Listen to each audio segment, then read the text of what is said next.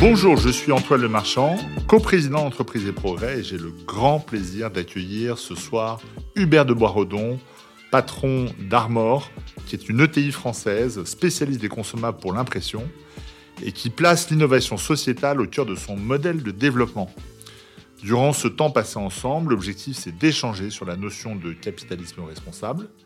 Nous verrons aussi comment engager des investisseurs et, et surtout des salariés dans un projet sur le long terme et pourquoi il est nécessaire d'intégrer les salariés au cœur du projet d'entreprise, en particulier face à la crise actuelle. Bonjour Hubert. Bonjour Antoine. Euh, merci en tout cas de, ce temps. Euh, on va peut-être parler un peu de ton actualité, euh, l'actualité personnelle, mais aussi celle d'Armor. De, personnelle, puisque tu as écrit un livre en septembre, enfin qui est sorti en septembre, qui s'appelle L'esprit souffle, suis-le, itinéraire d'un dirigeant engagé, qui est aux éditions euh, Man. Euh, est-ce que tu peux nous, dire pourquoi ce, livre? T'es pas si âgé pour faire une, euh, une bio. donc, on a, as peut-être un ou deux ans de plus que moi, même pas. Dis-nous un peu pourquoi, en fait, tu as, tu as voulu faire ce, parcours de, de, ce dirigeant engagé aujourd'hui? Alors, en fait, ce livre, il est venu comme justement parce que je suis en plein dans l'action et avec encore une perspective d'entrepreneuriat et de développement de l'entreprise. Euh, ça a été un peu à l'occasion notamment du confinement, la, possibilité de regarder en moi-même en fait quelles sont vraiment ces convictions euh, qui m'animent et surtout quels ont été les moments marquants de ma vie, les expériences euh, fondamentales qui ont forgé ces convictions et mon mode de management. J'ai eu aussi envie de partager un peu mes réponses par rapport à des tas de questions que je reçois à la fois euh, de personnes de notre génération, de dirigeants, euh, qui nous disent, ben voilà, moi je suis tiraillé entre la quête du profit, euh, des aspirations, finalement je me sens souvent écartelé, comment je peux faire pour faire l'unité dans, ma, dans mon management, dans ma manière de, vivre ma vie. Et puis finalement, est-ce que le but de l'entreprise, ça doit être le profit? Est-ce que, voilà, vu les enjeux de du monde aujourd'hui avec les défis du réchauffement climatique et d'autres choses, comment s'engager quand il y a la pression de la rentabilité? Et puis, euh, et puis finalement, à 50, 55 ans, euh, bah, est-ce qu'on peut considérer que ma vie est terminée ou j'ai encore quelque chose à apporter de nouveau? Est-ce que je peux encore être en mouvement finalement dans ma vie? Voilà. Et puis il y a les questions des plus jeunes. Les questions des plus jeunes, c'est euh, eh ben, on aimerait bien que vous nous racontiez finalement quelles ont été vos, motivations à notre âge, euh, finalement, ça a été quoi le but après vos études? Ça a été quoi le but de votre vie? Comment vous concevez le sens de votre existence? Finalement, euh, l'entreprise, ça sert à quoi? Voilà, Est-ce qu'on peut y trouver du sens? Voilà. Et en fait, recevant toutes ces questions, j'ai voulu me partager de manière très personnelle, très intime finalement, quelle a été ma quête, quelles ont été mes questions, mes doutes, mes joies, mais aussi mes difficultés, euh, qui finalement ont fait l'homme que je suis aujourd'hui, mais pas dans le but de, faire une bio, plutôt dans le but de, que ça serve de miroir et de, d'éveil pour les autres, pour se dire, ah ben moi aussi, finalement, je peux rester en mouvement dans ma vie. Finalement, pour moi aussi, suivre mes aspirations, ça vaut la peine. Ah ben en fait, euh, l'interaction avec des plus jeunes, c'est génial, etc. etc. Hmm, très bien. Ah, tu, tu, euh, tu abordes pas mal de spiritualité en fait. C'est un livre aussi sur ta, sur ta foi, oui, euh, qui a été, enfin qui est un guide au quotidien. Est-ce que tu peux nous en dire plus, même si entreprise et entreprise des progrès c'est à confessionnel la politique, bah, c'est toujours malgré tout, c'est pas parce qu'on est à confessionnel qu'on ne peut pas parler de foi. Et je, trouve que c'est c'est assez marquant. Tu as fait peut-être ton chemin de Saint-Jacques de Compostelle pendant le confinement, qui t'a permis de de, de, trouver oui, les, grandes étapes de ton chemin euh, personnel bah, D'une manière, oui. Je pense que euh, j'étais assez hésitant de partager sur ma foi, et je pense que c'est le cas de beaucoup de dirigeants euh, croyants, quels qu'ils soient, chrétiens ou pas. Mais, mais en fait, un moment, j'ai perçu que c'était presque une question aussi d'honnêteté de dire qu'en fait, derrière ma quête du bien commun, mon souci de, pratiquer un management par la confiance, mon désir de m'engager sur l'innovation sociétale, en fait, il y, a une source à tout ça. Et cette source, c'est que je pense que j'ai eu une expérience, alors j'en parle, hein, quand j'avais quand j'ai eu 18 ans, qui a été marquante. Euh, alors que je, en fait, j'étais, j'étais dans une spirale de vouloir toujours m'efforcer d'être meilleur, de, réussir, d'être parfait, en croyant que finalement, c'est si j'étais euh, le meilleur et parfait, que j'étais, je méritais d'être aimé quelque part. J'ai fait cette expérience fondamentale, je crois, qui a été de découvrir qu'en fait, j'étais aimé gratuitement par, par quelque part une présence d'amour qui me dépassait complètement. Et en fait, le fait de me savoir aimer fondamentalement m'a rendu libre. Voilà. Et à partir de là, j'ai commencé à faire des choix des choix d'études, des choix de partir à, New York, des choix ensuite de partir pour le Chili, construire une banque de microcrédit, ensuite de rentrer dans un grand groupe industriel euh, avec des expériences en, Chine et au Japon, et puis ensuite Armor, qui est un peu une synthèse de tout ça. Euh, et c'est cette liberté que je veux partager, c'est qu'en fait on est fait pour la liberté, et je pense qu'en tant que dirigeant d'entreprise, plus on est libre intérieurement, plus on peut aller à l'encontre de certaines normes et croyances qui, je pense, nous pénalisent et pénalisent l'économie. Hmm, et tu arrives à diffuser ça un peu auprès de, tes managers, ton COMEX, euh, finalement, de pas forcément faire du prosélytisme, mais en tout cas de trouver justement cette source? Alors toi, tu dis, bah, c'est l'amour. Euh, voilà, et, c'est l'amour de Dieu effectivement dans, ma, dans, mon cas. Mais, mais c'est vrai que dans, mon, dans l'entreprise et avec mes collaborateurs, je ne parle jamais de ma foi. Hmm. Pourquoi Parce que j'estime qu'en tant que dirigeant d'entreprise, mon rôle c'est de faire réussir l'entreprise, faire grandir les collaborateurs. Donc ils ne m'entendront jamais parler de ma foi. J'essaye de la vivre en moi-même et de vivre cette, cette, cette euh, comment dire, d'unir euh, j'ai une personne que j'aimais énormément et que j'estimais beaucoup, qui est l'ancien directeur général d'Alcatel, qui s'appelait François Delage de Meux, et qui disait toujours voilà, il faut viser d'unir la performance et l'amour. Et je trouvais, quand j'étais, je l'écoutais, j'avais une vingtaine d'années, je disais waouh, il ose parler d'amour. Ben, je, crois qu'il y a un enjeu de c'est pas mièvre, c'est pas pas romantique, c'est qu'en fait, je pense tout être a besoin de se savoir aimer, même des collaborateurs, et peut-être spécialement des collaborateurs, et que l'enjeu, c'est de transmettre euh, cet amour. Voilà, donc moi, je ne parle pas de ma foi. Par contre, j'essaye d'aimer mes collaborateurs avec un regard qui est le même regard que celui dont j'ai été aimé moi-même. Bon, voilà, avec toutes les contraintes. Il y a aussi les contraintes de l'exigence du résultat, etc. Donc, ce n'est pas facile, la dirigeant d'entreprise, parce qu'on est toujours sur une ligne de crête. Et la ligne de crête, c'est on doit, on, voilà, l'entreprise doit réussir. il y a une rentabilité. Je dis souvent, le profit n'est pas un but en soi mais quand même nécessaire pour, pour que l'entreprise soit pérenne.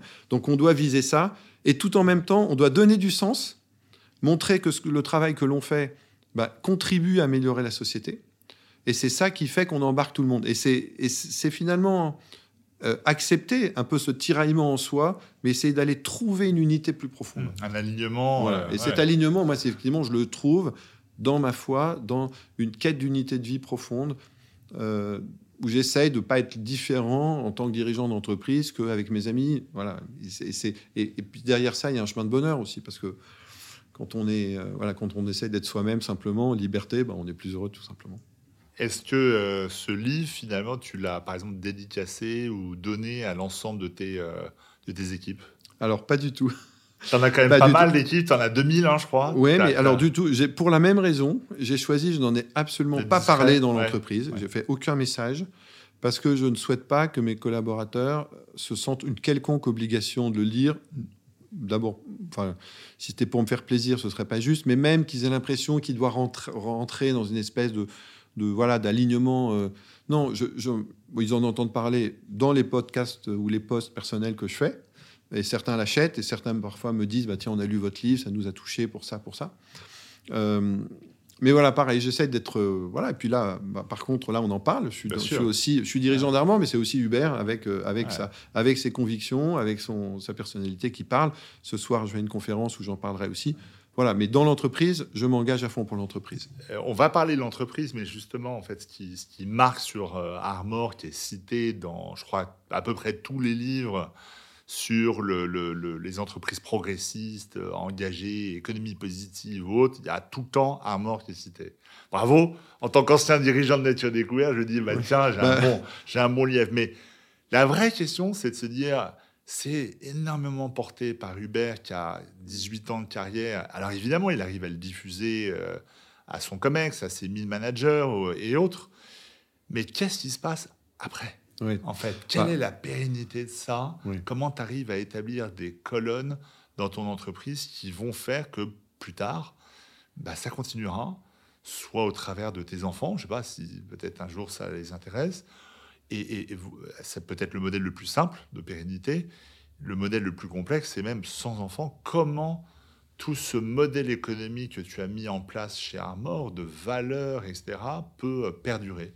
Hmm. Et je te le pose vraiment à l'aune du livre que tu viens d'écrire. Oui, bah écoute Antoine, c'est, je pense que cette question, elle est très pertinente. Euh, bon, déjà, je, au passage, je veux dire, je suis quand même inspiré par euh, plusieurs personnes, dont toi, qui mmh, sont aussi fidèles à leurs valeurs. Et je pense que c'est important déjà de sentir une communauté de dirigeants qui essayent de s'engager euh, et on se soutient les uns les autres, même si on ne se voit pas énormément. En fait, on sait qu'on est ensemble. Ensuite, dans le cas d'Armor, la chose que vraiment je, dis et que je redis encore là, c'est que moi-même seul, je suis rien du tout. En fait, je me vis comme le fédérateur d'un projet porté par tous.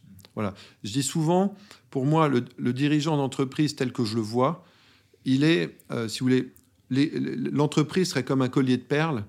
Euh, les, mais les perles sont les collaborateurs et le dirigeant, c'est le fil qui les relie. Je pense que c'est ça. C'est en fait, oh, je, vends le collier de perles, mais j'ai conscience que moi, je suis celui qui, qui, ma mission, c'est de faire l'unité, c'est de donner le cap. Mais en fait, ce projet d'Armor, et c'est ça qui est extraordinaire et qui m'émerveille, c'est que ce projet est vraiment porté par l'entreprise. Euh, il y a deux jours est venu me voir un, salarié retraité depuis peu qui est venu m'apporter euh, un peu un musée que son père, qui était chez Armor entre 1955 et 1989, a, construit en Bretagne. Il y a 100 ans, hein, je le rappelle, à Armor. 1922, on va fêter, on va fêter nos, nos, nos, 100 ans. Et il est venu, mais avec des trémolos dans la voix, et, j'ai relu, il, il, en, a fait des, des, des albums de photos, etc. J'ai vu dans ce que cet homme a décrit de l'armor de 1960, 70, 80, la même âme que celle qui nous anime aujourd'hui. Ah, pour ça que ça me dépasse, ça me dépasse. Je pense que peut-être la seule chose, c'est que peut-être grâce à ce parcours et que, que, je décris dans le livre, euh, je pense qu'il m'a été donné de comprendre assez vite qu'au fond, le, projet d'Armor était contenu dans les équipes et qu'en fait mon rôle était de le réveiller. Voilà, c'était vraiment ça. Un révélateur. Un révélateur. Moi, je vois ma mission comme celle-là, et c'est une mission magnifique parce qu'en fait, euh, d'ailleurs, je vois bien que notre force, c'est quand on, prend le temps d'écouter chacun. Et on est complètement différent. Dans notre comité de direction, on n'a pas deux pareils. Parfois, c'est voilà, on, on défend nos positions. Mais quand on s'écoute jusqu'au bout, chacun défend ses positions, apparaît un collectif qui a une force, une profondeur absolument incroyable qui peut tout balayer. Et c'est pour ça qu'on a réalisé d'ailleurs des choses assez extraordinaires encore récemment. Alors justement, parle, parle-nous déjà de l'actualité d'Armor, quand même, un petit, un petit moment euh, économique. Et puis parle-nous un peu justement de l'entreprise, parce que ça a démarré sur une industrie, et là aujourd'hui vous êtes sur quatre, je crois, quatre, cinq industries différentes. 100 euh, ans, une ETI euh, extraordinaire euh, qui, bah, qui fonctionne très bien. Vos résultats sont, semble-t-il, très bons. Comment bah, déjà raconte-nous un peu l'actualité parce que je crois que tu as un truc à, nous dire sur les, États-Unis. même si c'est une entreprise extrêmement internationale, je rappelle, ce 80% du chiffre est international. 80% hein. du chiffre d'affaires en dehors de France, oui. Et 50% hors d'Europe. Bon, donc, euh, et, bon, après, on parlera un peu d'Armor dans les, dans, les, dans, les, dans les industries de, de, ce que tu fais. Comment tu arrives à rebondir? Bah, Armor, en fait, euh, pour ceux qui ne connaissent pas, c'est, alors c'est pas Armor Luxe déjà. C'est ça, c'est pas, les marinières. C'est pas les marinières. Mais c'est quand même, c'est quand même, il y a quelque chose à voir avec, avec, les, avec les, les bars, puisque on est aujourd'hui le leader mondial des consommables d'impression qui impriment les, les étiquettes code barre et l'information variable sur emballage. Euh, Armor, souvent nos parents connaissaient Armor, on parlait de l'Armor. Armor, c'était le papier carbone, ça a été le créateur du papier carbone. Euh, des, rubans de, machines à écrire, euh, des cartouches d'encre, des cartouches laser, d'ailleurs qu'on continue toujours de faire, mais on les, fait remanufacturer. On est un leader de l'économie circulaire à travers ça. Et puis, donc, plus, récemment, ces consommables d'impression transfert thermique qui sont, qui sont le meilleur rapport qualité, coût, efficacité euh, pour tout ce qui est traçabilité euh, donc pour la production et la grande distribution. Et puis plus récemment, à partir de nos technologies, on a innové dans d'autres domaines, que sont notamment la réinvention des panneaux solaires en film photovoltaïque souple. On a créé une activité de film euh, collecteur qui améliore la, performance des batteries lithium-ion de 20%.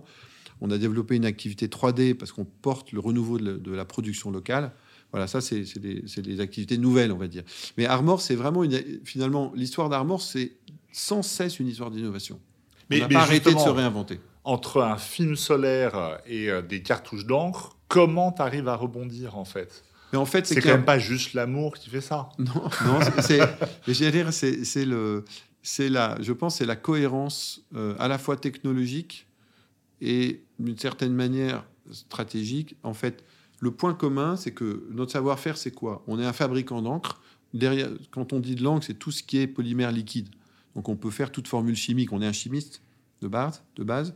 Et on est, quel est le point commun entre le papier carbone, où j'ai oublié de dire, on, faisait aussi les rouleaux de fax, le point commun entre tout ça et les rubans transfert thermique, c'est que ce sont des, sont des, des, des, films ancrés. Et on est un spécialiste de l'enduction, ce qu'on appelle enduire, l'enduction de couche sur film ultra mince. Pour vous dire, on, on met 0,1 g à 0,5 g d'encre par mètre carré. Donc essayez déjà avec un pinceau de mettre 0,5 g d'encre sur un carré, parfaitement étalé, parfaitement tapissé, sans la moindre variation de couleur, sur un film qui fait 4 microns d'épaisseur, c'est un vingtième d'épaisseur de cheveux, donc extrêmement fragile. Tout ça sur des bobines, sur des, grosses bobines de 55 km de long, donc elles ne doivent pas casser. Et si je vous rajoute la vitesse, c'est à 1000 mètres par minute. Donc c'est cette, cette, complexité de process qui fait la force d'Armor. Et ce qu'on s'est dit un moment, en fait, en, en, 2000, en 2008, j'ai été saisi, mais aussi avec certains membres de l'équipe, par la prise de conscience du réchauffement climatique notamment en regardant le film La vérité qui dérange du vice-président Al Gore. Et c'est là où je me suis dit, mais c'est pas possible. Euh, voilà, c'est bien que je demande à mes enfants d'éteindre leur lumière en allant à l'école, mais est-ce que Armor peut pas s'engager quotidien Voilà, par rapport à ce défi? Et c'est là où on a réuni l'ensemble des équipes R&D, marketing, euh, finance, RH, tout le monde, en disant qu'est-ce qui se passerait si on croisait notre savoir-faire technologique avec l'enjeu de la société, et notamment du réchauffement climatique, avec un enjeu sur les énergies renouvelables. C'est génial. C'est tu viens de décrire le travail qu'on doit tous faire sur notre raison d'être. Je pense, un enjeu et notre savoir-faire. Voilà, c'est ça, c'est ça. Et, en fait, ce qui est incroyable, c'est que ce sont les équipes. Et c'est là où je dis que le génie est dans les équipes. Ce sont les équipes qui sont revenues en disant bah, écoutez, voilà, on a, on a brainstormé, on a, on, a, on a fait des ateliers créatifs. Et en fait, on est arrivé à deux projets à partir de notre savoir-faire qui sont euh, les films photovoltaïques souples et euh, les films pour batterie. Excellent. Et du coup, si vous voulez, la raison d'être d'Armor, elle n'est pas facile d'ailleurs à bâtir parce qu'elle est tellement large que, euh, on va dire, c'est une entreprise de haute technologie au service d'enjeux de société. Les enjeux de société. vous l'avez défini vous la, On l'a pas. le, fait d'entreprise à mission, à raison d'être, tout ça, alors, ça, vous parle ou alors en fait vous vous dites bah non c'est. Non non, ça nous parle dans le sens où on bâtit une raison d'être. Mais ce que j'ai demandé, c'est que plutôt qu'on démarre, parce qu'il y, y, a la raison d'être un peu générale, mais que chaque activité bâtisse sa raison d'être pour qu'on soit aligné sur un objectif commun, mais en étant très terre à terre dans, l'objectif de quand on est dans, l'énergie solaire ou dans les cartouches, euh, l'économie circulaire ou euh, la traçabilité, c'est pas exactement la même chose. il faut qu'on arrive à. Après, entreprise à mission, moi je suis bien sûr pour les entreprises à mission. Je dis simplement que dans notre cas, on, est, on, pense que la, notre mission n'est pas encore assez aboutie pour la figer, d'une certaine façon. Et puis, on ne se sent pas freiné aujourd'hui pour la vivre. Et peut-être que tu n'as pas envie de la figer non plus? J'ai pas envie de la figer. Compte tenu de ce que tu viens de me dire. J'ai pas envie de la figer parce que, justement, ce qui me plaît, et c'est un des thèmes que je reprends dans, mon livre, quand j'ai l'esprit souffle, suis-le, c'est vraiment être à l'écoute de, de ce qui bouge. Et, et c'est vraiment dans les gènes d'Armor d'être d'être en mouvement à l'écoute des besoins de la société, et ceci évolue. Mais, justement, je crois que la phrase exacte, c'est l'esprit souffle, et tu ne sais pas d'où il vient ni où, ni où Exactement, c'est ça, c'est ça, hein ça. Donc en fait, bah, voilà, l'innovation, tu ne sais pas encore euh, vers où ça va te mener. Voilà, et puis que, le chemin est loin d'être arrêté, quoi. Voilà, je pense que c'est aller rejoindre des aspirations profondes qui, nous, nous poussent en avant, mais en même temps, la société évolue. Je, je, donne, je te donne un exemple.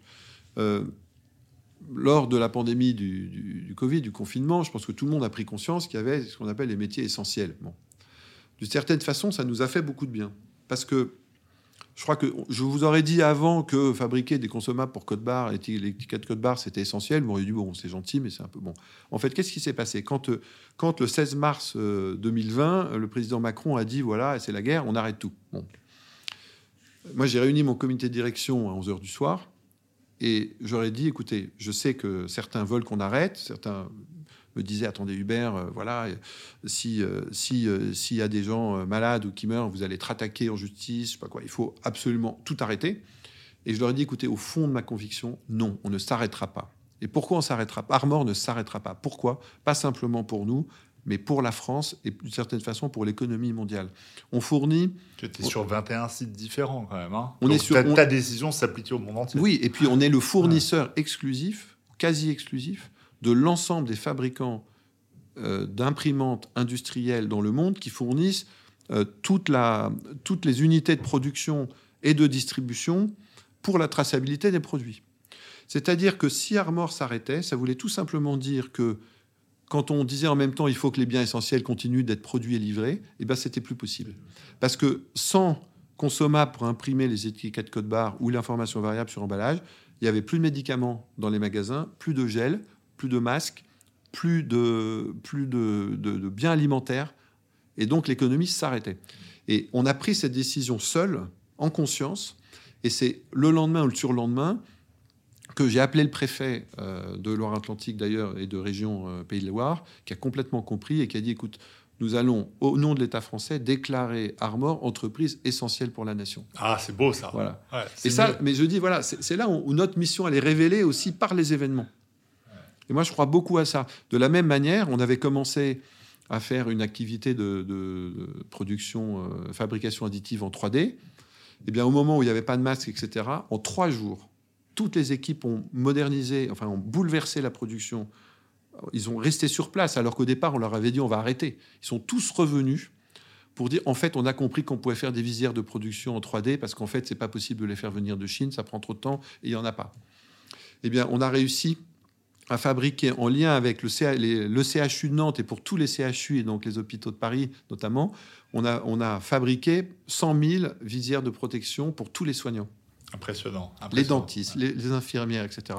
Et ça, moi, ce qui m'émerveille, c'est cette capacité des équipes à se remettre en question et à s'adapter justement à ces besoins de la société. Et, justement, en fait, ce, cette capacité, est-ce que le fait qu'elles soient, ces équipes, actionnaires de leur entreprise, parce que je crois que c'est 75%, du capital d'Armor, est détenu par ces euh, équipes, ces salariés de management et salariés. Euh, c'est quand même un énorme moteur pour l'innovation, pour la continuité de service, pour la capacité de rebond. Euh, à ma connaissance, il n'y a pas beaucoup d'entreprises, euh, en tout cas en ETI, qui sont possédées par ces équipes, par ces salariés à, à, ce taux-là.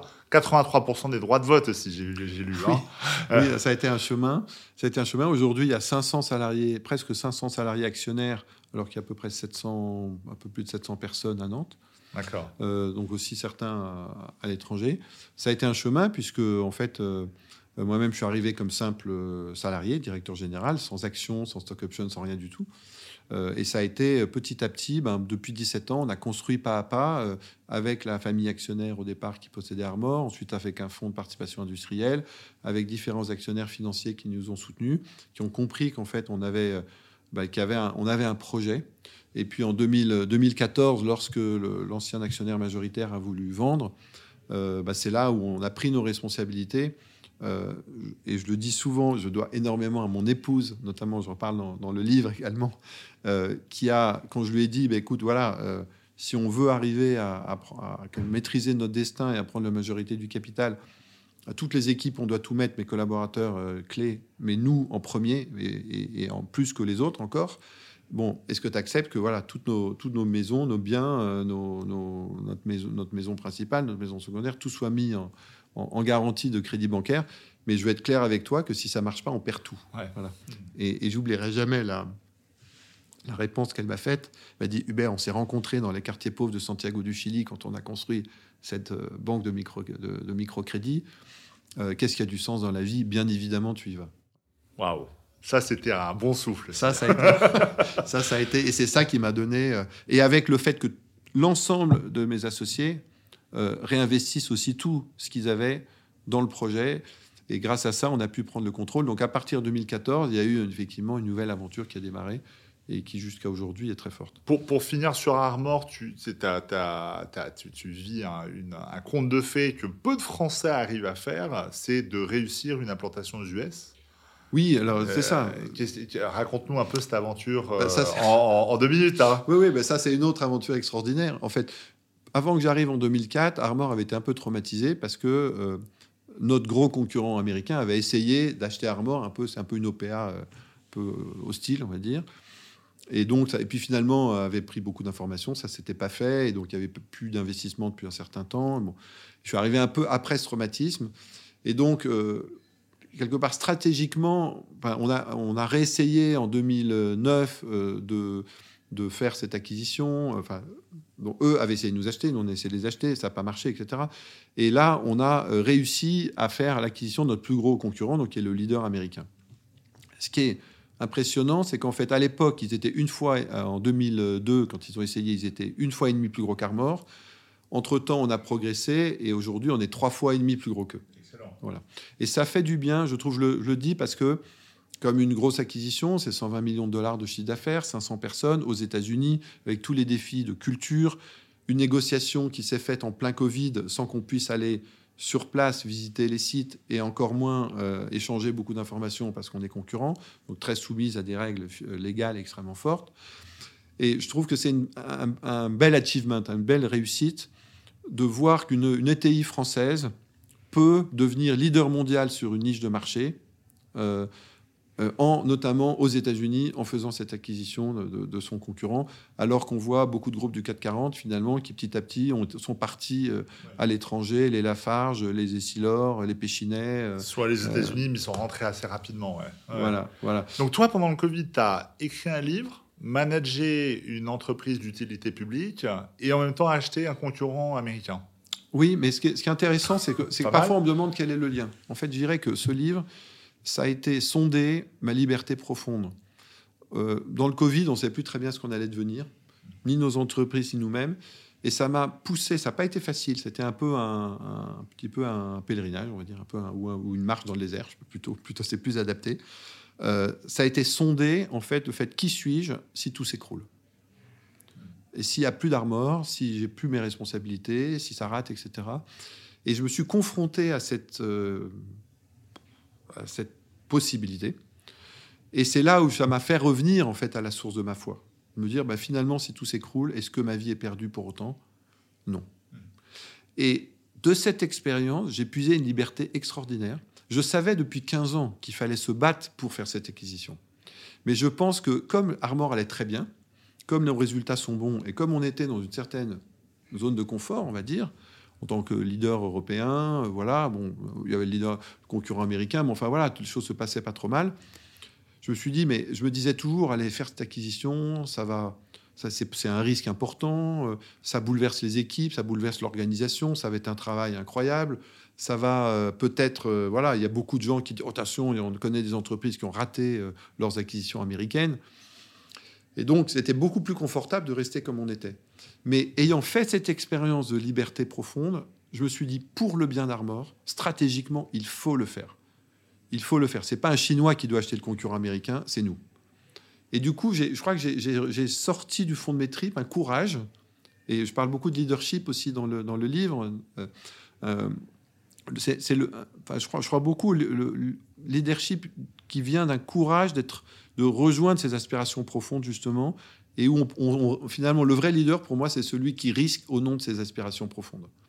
C'est pas c'est pas le gars super fort qui fait croire qu'il est zéro, c'est celui qui se met en authenticité et d'une certaine façon en vulnérabilité au nom de quelque chose de plus grand que lui. Et qui arrive à convaincre ses collaborateurs de le faire aussi, parce qu'eux aussi auraient pu dire écoute Hubert. Euh, bah, ça n'a pas été facile, hein, ça, il y a eu beaucoup de résistance parce que dire attendez euh, pourquoi on va faire ça Et puis moi je le moment et puis les négociations n'ont pas été simples. Mais la joie du jour où on a signé et de se dire waouh, on l'a fait, là, les, ça a été partagé par tous. Et rien que pour ça, je suis heureux de l'avoir fait. Bah, bravo pour tes achievements.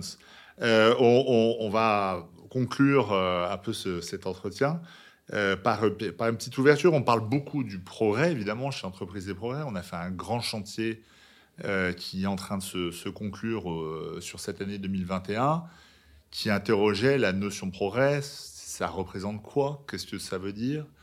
Par rapport à l'innovation, typiquement, on dit souvent l'innovation, c'est c'est le bien et le progrès, c'est le mieux. C'est Eric Salobir, par exemple, qui Mm. disait ça.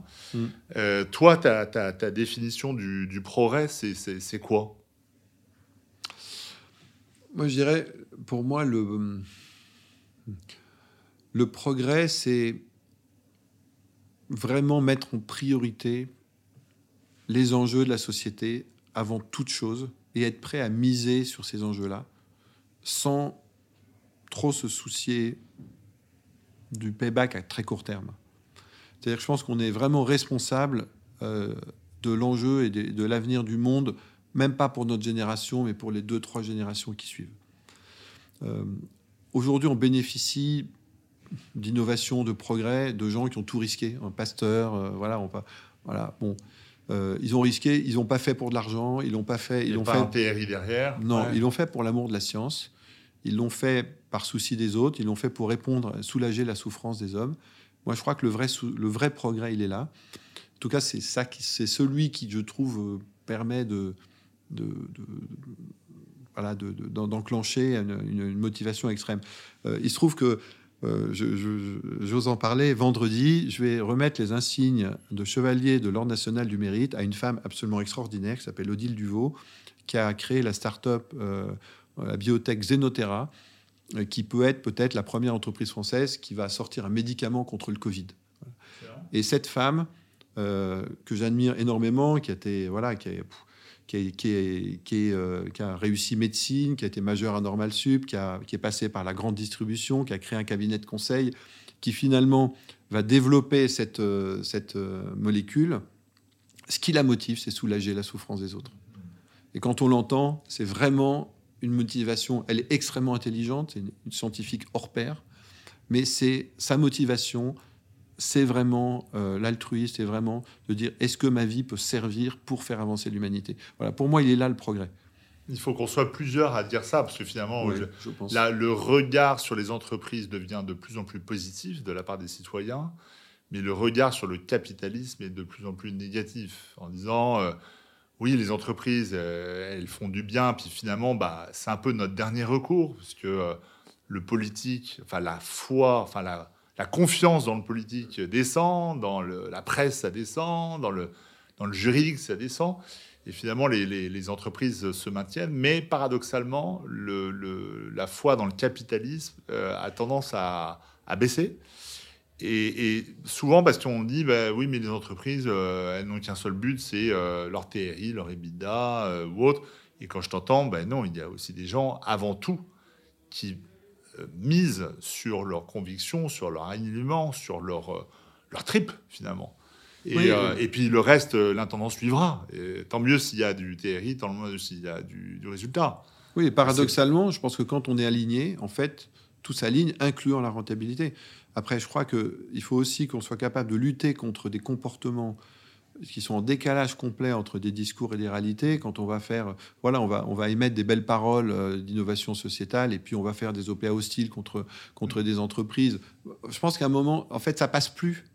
Euh, ou qu'il y a des rémunérations complètement indécentes Dingue, ou que quand on rate, on, a, on, a, on, a, on part avec des packages absolument phénoménaux, alors qu'en fait, l'entreprise est, est dans des, une mauvaise posture. Je pense que tout ça, ça passe plus. Il faut qu'on remette de la cohérence. Je pense que c'est ce qu'attendent euh, nos, nos concitoyens. Euh, voilà, je pense que mettre en avant l'actionnariat salarié, euh, redonner du sens à l'économie, euh, privilégier la production locale, je pense que c'est vrai, une vraie demande, honorer les métiers qui contribuent à, faire de notre vie quelque chose d'agréable et d'essentiel et qui sont souvent des métiers sous-valorisés, revaloriser l'artisanat, voilà, re- re- re- revaloriser les formations manuelles. Je pense que tout ça, c'est absolument nécessaire. Bon, même si je viens d'une grande école et j'en suis fier, euh, mais je pense qu'il n'y a pas. il y a- enfin, moi, je, je dis, il faut créer des grandes écoles du travail manuel, par exemple. Il y a des compétences extraordinaires. Qu'est-ce qu'on ferait sans menuisier? Qu'est-ce qu'on ferait euh, euh, sans, euh, voilà, sans, sans, sans personnes qui nous permettent de, de construire nos maisons de, voilà, Tout, tout- tout- tout le monde adhère à ce que tu dis, mais personne ne veut payer le prix. Bah, je pense que voilà, moi j'aspire que le prochain président de la République aura le courage euh, de sortir des sentiers battus, d'être en mouvement, de sortir des normes et de vraiment revaloriser certains métiers qui ne le sont pas aujourd'hui, incluant nos paysans. Euh, à un moment, il faut savoir ce qu'on veut. Mais c'est le président qui le fait ou c'est les citoyens? Mais c'est les citoyens qui doivent le demander, mais aussi à un moment donné, euh, je pense qu'il faut aussi avoir le courage de faire changer les choses, comme l'ont fait les grands hommes de notre temps. Hubert Boisredon, merci énormément pour ce, podcast qui euh, est un plaisir en tout cas pour moi d'animer parce que je rencontre des, super personnalités. Euh, et je, te, je, rappelle le, livre que tu viens d'écrire qui s'appelle L'Esprit souffle, suis-le. C'est un itinéraire d'un dirigeant engagé. Il y en a, euh, voilà, c'est, tu, tu es, très inspirant. Et euh, c'est aux éditions Man, voilà. Et bonne, euh, bonne, bonne voix, bon souffle, que ce souffle t'emmène en tout cas encore très loin. Et ainsi toute ton équipe. Et merci à toi, Antoine, et merci Entreprise et Progrès qui est un peu voilà, en avant sur cette vision d'innovation sociétale au service du bien commun. Sympa, merci.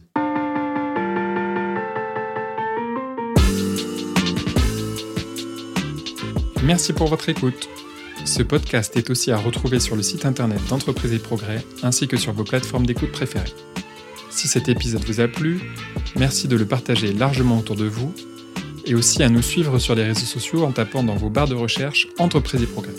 À bientôt!